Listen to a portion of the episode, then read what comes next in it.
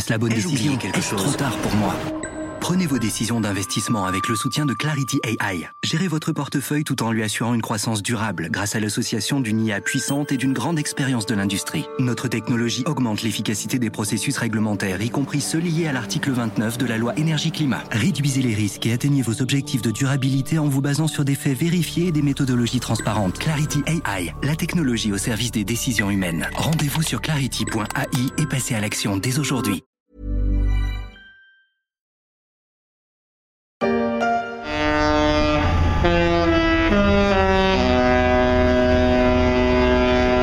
Encore plus dingue que The Love Boat, un bateau pour le paradis. Ils s'en sont allés les yeux remplis d'espoir, dans leur cœur la certitude de voguer vers un lieu magnifique, un paradis sur terre, un Éden d'égalité, de fraternité et de prospérité, la Corée du Nord.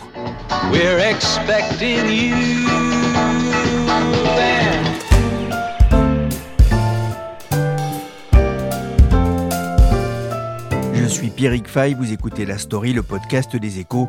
Chaque jour de la semaine, la rédaction se mobilise pour évoquer un sujet de l'actualité économique, sociale ou financière. Aujourd'hui, je vous propose un petit voyage dans le temps avec Yann Rousseau, au Japon, où vient de s'ouvrir le procès du paradis socialiste à la mode Kim Il-sung. Madame, Monsieur, bonsoir. La presse de son pays le qualifiait alternativement de grand leader, de chef génial et bien aimé, de héros bienfaiteur du peuple ou encore de soleil de la Corée. Kim Il-sung est mort à 82 ans après avoir régné sans partage sur la Corée du Nord durant 46 ans, record mondial de longévité au pouvoir. L'un des personnages les plus secrets et les plus inquiétants de l'histoire contemporaine, Dixit Bruno Mazur, qui annonce dans le journal de France 2 le décès de Kim Il-sung en 1994 à l'âge de 82 ans. Dieu est mort, mais son paradis socialiste lui survit. À l'écrit, on peut lire les guillemets, mais à l'oral, c'est plus difficile, car le paradis nord-coréen n'avait rien d'idyllique.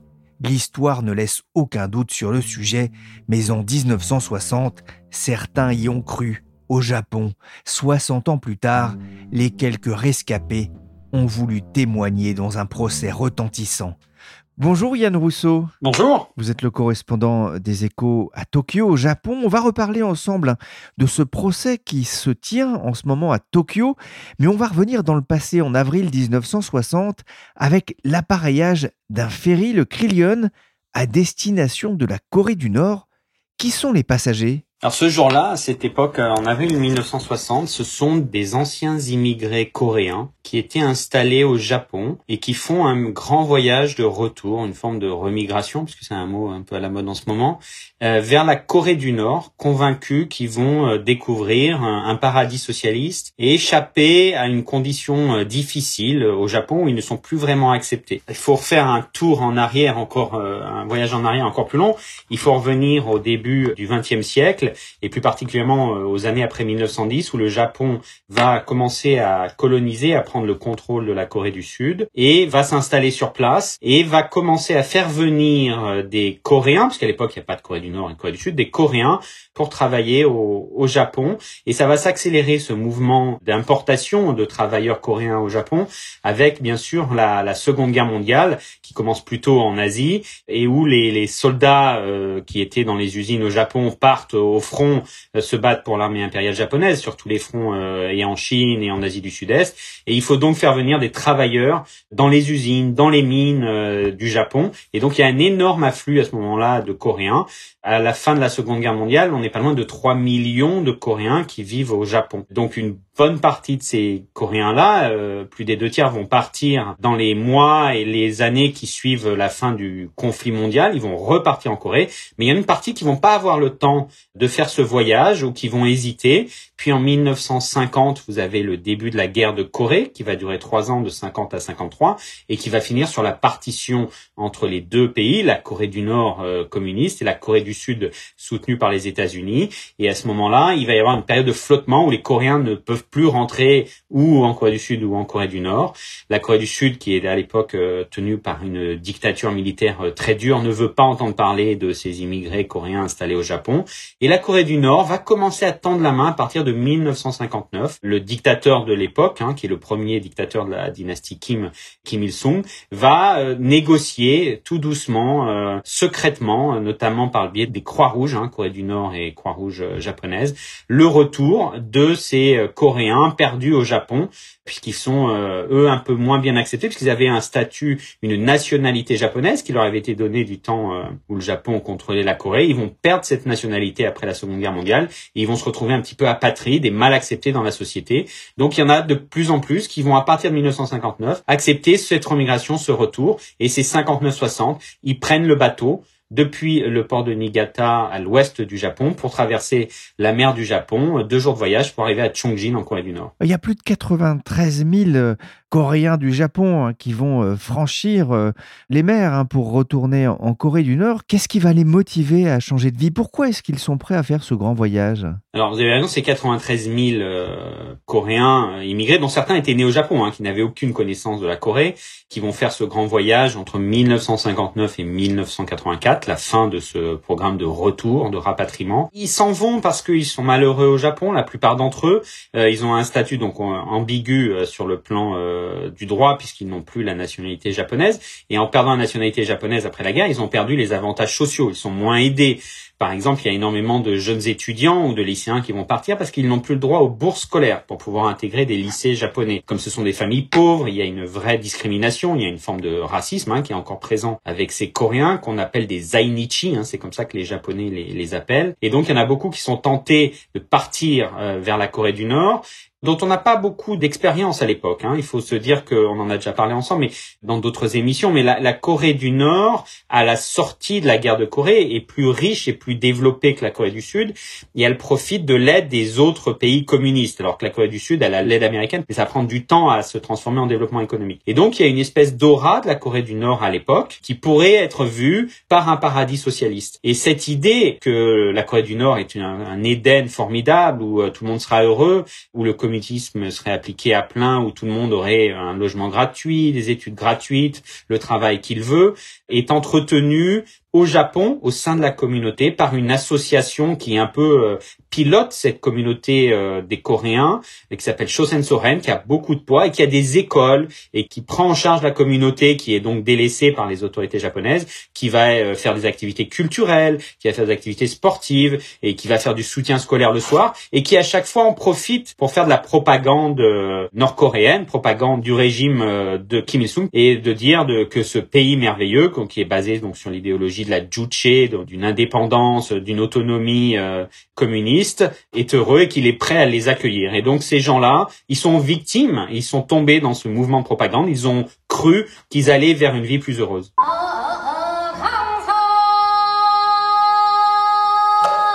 On entend Kwang Sung Kim dans un chant traditionnel des provinces du Nord-Ouest, le Seodo Sori. Alors, je connaissais pas, hein, j'en ai découvert un peu plus sur le site de Radio France avec notamment la collection Harmonia Mundi.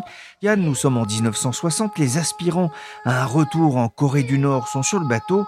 Que sait-on de l'ambiance à bord? Alors, ce que me racontent les réfugiés, hein, donc sur les 93 000 qui sont partis, on a très peu de nouvelles. On en a 200 qui sont revenus au Japon, ce qu'on sait. Il y en a une partie, on pense quelques milliers, qui ont réussi à s'enfuir vers la Corée du Sud, mais les autres, on ne sait pas. Et donc, dans les 200 euh, qui sont là, il y en a 5 qui sont extrêmement actifs et qui animent le procès dont on va parler. Et ces 5-là, donc moi j'en ai rencontré une partie, eux, ils racontent que c'était l'euphorie quand ils partent. C'est-à-dire qu'il y avait des trains qui étaient euh, mis à disposition, euh, qui étaient payés par le gouvernement japonais, qui étaient déjà très conservateurs très euh, de droite, étaient ravis de pouvoir se débarrasser de ces immigrés coréens dont ils ne savaient que faire. Donc ils mettaient à disposition des trains qui allaient dans les grandes villes du pays, récupéraient des centaines de candidats au rapatriement vers la Corée. Ils allaient tous vers le port de Niigata et là il y avait euh, les flonflons, euh, la fanfare, c'était la fête. Ils partaient vers le paradis socialiste. Sur le port de Niigata, il y avait quand même un, semblant de screening. Hein. Ils restaient dans le port deux trois jours avant de prendre l'un de ces deux navires qui avaient été frétés par la Corée du Nord et prêtés par la Russie en fait à l'époque. La Croix-Rouge internationale a fait un guichet avant que les gens ne montent dans le bateau et leur dit vous êtes sûr de vouloir partir, vous partez de votre propre gré. La totalité disait oui parce qu'ils pensaient qu'ils allaient euh, vers un avenir euh, radieux et merveilleux. Ils montent vers ce bateau, c'est la fête et tout va changer très vite en fait en quelques heures quand le bateau part vers la mer du Japon. Les deux premières heures, il est dans les eaux euh, japonaises et donc il est escorté par des bateaux de la marine japonaise et ensuite il entre dans les eaux internationales et là on est à quatre heures de voyage et il y a une voix qui se met à résonner euh, dans les haut-parleurs du navire et qui ordonne à tous ces passagers, là il y en avait 500 euh, à la mi-avril 60 sur ce, ce trajet-là, il leur dit débarrassez-vous immédiatement de tout ce qui est japonais dans vos valises, vous jetez tout par-dessus bord. On veut pas de nourriture japonaise, on veut pas de produits portant des inscriptions japonaises parce que nous on n'aime pas le Japon en Corée du Nord. Et donc il faut tout jeter par-dessus bord. Et donc il y a une énorme surprise, un énorme choc, ils comprennent pas ce qui se passe, ils vont le faire. Et ensuite euh, ils dorment un peu, euh, ils arrivent excités le deuxième jour au bord du port de Chongjin. Et là ils découvrent une Corée du Nord qui est pas vraiment celle qu'on leur a décrit dans les cours de propagande le soir. C'est un paysage très gris, très sombre, très noir des bâtiments vétustes et surtout ils sont choqués, euh, ce que me racontent aujourd'hui euh, ces rapatriés euh, qui sont revenus au Japon, ils voient des gens très affamés, très maigres, avec des habits ou trop longs, ou trop courts, ou très usés. Et il y a une scène très forte qui est vécue notamment par Eko Kawasaki, qui est une des plus actives aujourd'hui pour faire connaître ce drame. Elle me raconte que quand elle arrive au bord du quai, que le bateau se met sur l'embarcadère, elle est avec deux de ses amis lycéens du même lycée qu'elle à Kyoto. Et là, il y a un enfant qui court sur le, le quai du port et qui leur dit ne descendez pas, qui crie en japonais ne descendez pas, ne descendez pas, restez à bord. Et en fait, c'est un enfant qui était parti une année plus tôt vers ce paradis socialiste et qui voulait sauver ses amis en leur disant c'est une arnaque, ne venez pas. Et bon, ils vont pas savoir que faire et ils vont descendre et voilà, ils entrent en Corée du Nord pour la première fois et certains n'en repartiront jamais. Effectivement, rares sont ceux qui sont revenus euh, de Corée du Nord, vous le disiez Yann. Qu'est-ce que l'on sait justement de, leur vie euh, sur place et notamment ce qu'a pu vous raconter euh, Eiko Kawasaki, qui était une jeune adulte à l'époque et qui a 79 ans aujourd'hui? Alors ce qu'il raconte, c'est que très vite, c'est le désenchantement et que le sort des gens est différent en fonction euh, de leur statut. C'est-à-dire que dans les gens qui partent, il y a aussi des époux et des épouses de Zainichi, de Coréens. Donc eux, des Japonais qui se sont mariés au Japon avec euh, des immigrés coréens et qui ont fait le grand voyage avec leur famille. Et pour eux, c'est l'enfer parce que pour la Corée du Nord, ce sont forcément des éléments euh, troubles, potentiellement des espions. Et donc il y en a beaucoup qui vont partir en camp de rééducation politique ou en camp de travail qu'on ne reverra jamais, qui vont mourir euh, très rapidement après leur arrivée en Corée du Nord. Les adultes, ils sont aussi suspects pour la Corée du Nord, donc il y en a beaucoup qui vont partir dans les mines du nord du pays, qui sont très dures euh, dans le froid. On est près de la frontière avec la Russie ou de la frontière avec la Chine, et qui vont faire des travaux extrêmement pénibles et qui vont mourir aussi rapidement. Il y en a qui vont aussi partir dans l'exploitation du bois, dans des conditions atroces. Pour les plus jeunes, c'est un petit peu plus facile. Enfin, je veux dire, c'est moins difficile. C'est-à-dire que ils vont avoir la chance, pour certains, de garder une forme de cursus scolaire. Eko Kawasaki, elle, euh, elle va réussir à intégrer un lycée nord-coréen et ensuite elle va se battre pour arriver à faire une université. C'est très long, mais finalement elle arrive à faire la Kim Il-sung University, qui est la, grande université la plus prestigieuse pour les ingénieurs à Pyongyang. Et elle va avoir ensuite un travail dans une société d'État. Mais ce qu'elle dit, c'est qu'elle a fait semblant toute sa vie, c'est-à-dire qu'elle a compris très vite qu'elle serait malheureuse et donc elle a fait semblant. Elle a tenu le choc. Elle s'est mariée. Elle a eu cinq enfants avec un mari euh, coréen, pas immigré mais euh, coréen. Et elle a travaillé jusqu'au jour où elle, elle s'est dit qu'elle avait euh, suffisamment élevé ses enfants et qu'il était temps qu'elle essaye de repartir, de revoir sa famille au Japon, avec laquelle elle avait bien sûr plus de contact, à part quelques faux courriers, puisqu'il pouvait encore écrire, mais tous les courriers qui partaient de la Corée du Nord étaient screenés par la police politique pour savoir s'il n'y avait pas de mensonges ou des informations sensibles. Et donc quand elle écrivait à sa famille, elle était obligée de mentir en permanence. Et Ko raconte que dans une scène assez incroyable, quand elle est partie, elle n'avait que 17 ans. Et euh, l'idée, c'était qu'elle prépare le terrain pour que le reste de sa famille arrive, qu'elle trouve un endroit où ils allaient s'installer. Et quand elle a compris que ça allait être l'enfer, elle a fait un mot à son père. Elle a écrit une lettre en disant oh, je suis tellement heureuse, papa, ici en Corée du Nord, c'est merveilleux. Il me tarde de vous voir après le mariage de mon frère. Et son frère, à l'époque, était un petit bébé. Et donc son père, à la lecture de cette lettre, a compris que sa fille était en train de le prévenir, qu'il ne fallait pas le rejoindre, qu'il y avait un problème. Et donc elle n'a pas euh, revu euh, ses parents. Elle a vécu sur place et elle a réussi euh, en 2003 à s'échapper. Elle a menti, enfin, n'a pas dit ni à son mari coréen euh, ni à ses enfants qu'elle allait tenter de partir. Elle est partie vers la frontière, le trajet que font la plupart des gens qui essayent de s'échapper de Corée du Nord. Elle est allée dans un village euh, qui est vers le nord euh, de la Corée du Nord. Elle a corrompu un garde. Ce que font euh, tous ces réfugiés, c'est qu'ils vont traîner sur les marchés à la frontière. Il y a toujours des passeurs qui traînent en disant Est-ce que tu aurais envie de faire du shopping de l'autre côté, c'est-à-dire vers la Chine? Et c'est le message que connaissent tous les, les gens qui veulent passer. Et donc, elle a payé un passeur qui l'a emmené de l'autre côté de la Chine. Là, elle a été prise en charge par une voiture qui l'attendait à la tombée de la nuit. Et elle a disparu euh, en Chine. Elle s'est fait bien sûr arnaquer, comme tous ces gens. Et du coup, elle a traîné. Elle a été perdue un an et demi en Chine. Elle a acheté des faux papiers chinois, mais euh, ses passeurs l'ont fait chanter.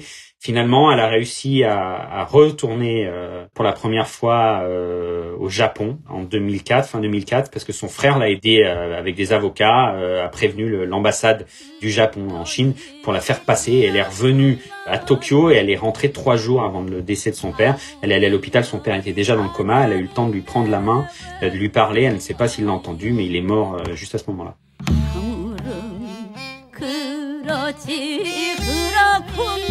닳고 한 오백 년 사자는데 웬 성화요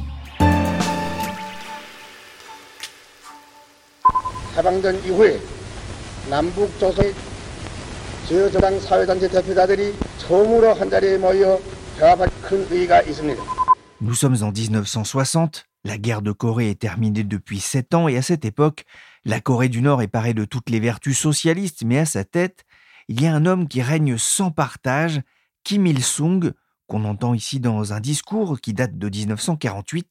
Yann, qui était-il? C'était l'un des plus gros animateurs euh, de la campagne, si vous voulez, de ce qui était présenté comme la libération de la Corée du Nord, en fait euh, poussé bien sûr par les Chinois, et c'est lui qui, pendant euh, la guerre de Corée et à l'issue de la guerre de Corée, s'impose comme le leader du parti unique, du parti des travailleurs, donc le parti communiste de, l'époque, qui va diriger le pays. Et il va devenir le leader, c'est le père fondateur, si vous voulez, pour la Corée du Nord. Aujourd'hui, l'actuel leader Kim Jong-un est son petit-fils.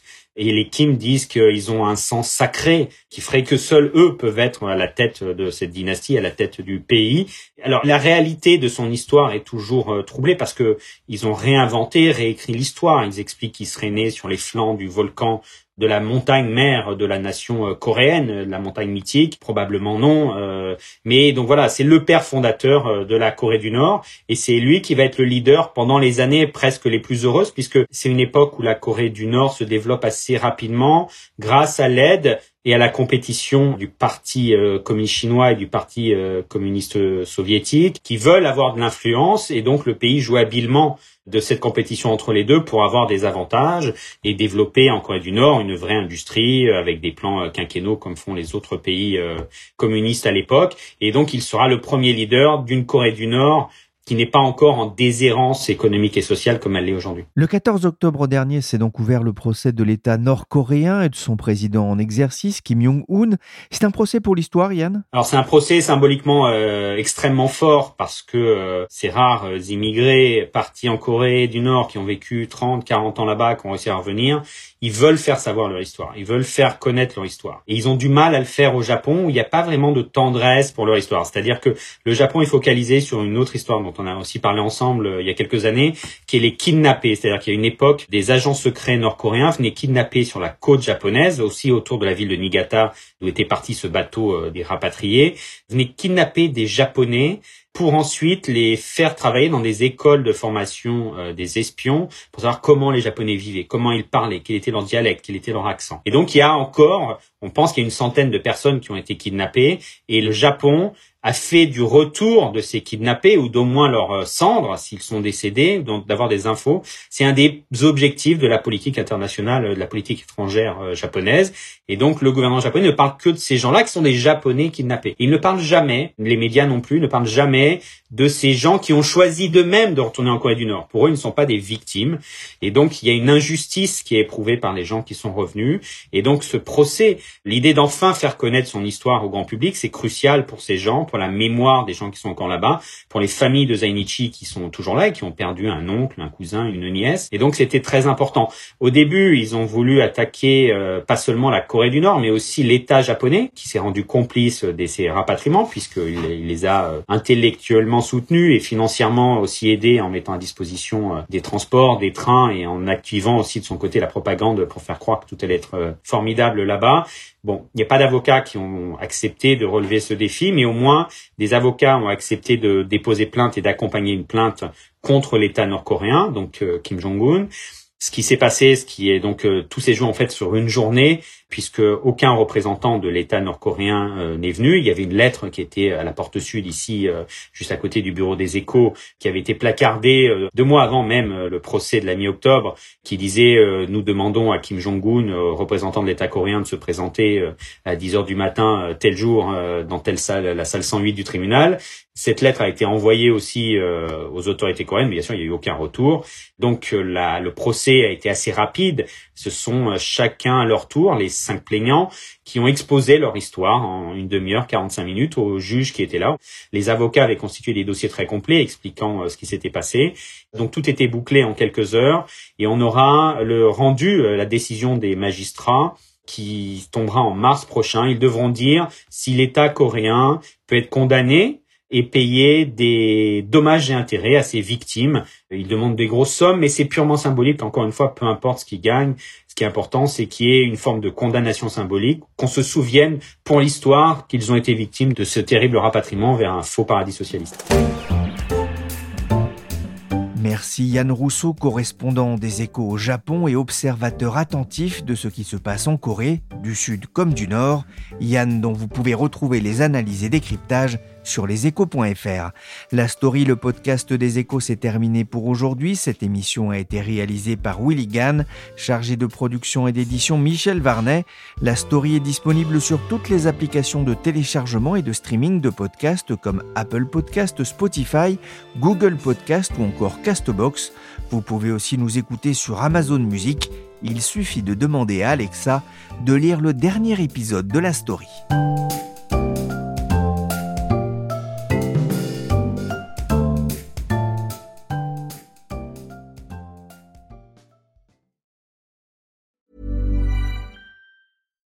Here's a cool fact a crocodile can't stick out its tongue.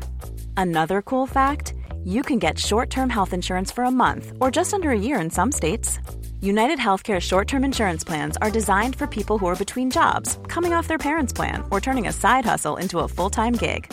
Underwritten by Golden Rule Insurance Company, they offer flexible, budget friendly coverage with access to a nationwide network of doctors and hospitals. Get more cool facts about United Healthcare short term plans at uh1.com. Planning for your next trip? Elevate your travel style with Quince. Quince has all the jet setting essentials you'll want for your next getaway, like European linen, premium luggage options, buttery soft Italian leather bags, and so much more. And is all priced at 50 to 80% less than similar brands. Plus, Quince only works with factories that use safe and ethical manufacturing practices. Pack your bags with high-quality essentials you'll be wearing for vacations to come with Quince. Go to quince.com slash pack for free shipping and 365-day returns.